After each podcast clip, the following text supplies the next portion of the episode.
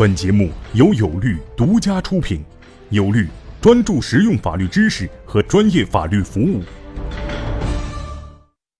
大家好，我是有律创始人王英俊律师。今天我们讲的法律词条是禁止调查。什么是禁止调查？简单来说，就是我去了解你的信息，我去调查你的信息，我去了解你企业的状况，我去了解你企业的财务状况、资产状况、法律状况等等，这些都被称为禁止调查。那么，禁止调查一般发生在两个法律关系里面，一种就是一个公司要收购另外一个公司的时候，那么它就会进行一个禁止调查。也就是说，收购方会派他的财务、法律或者其他相关人员对被收购方的资产、财务以及其他的法律风险进行一个调查和了解，就是收购中的尽职调查。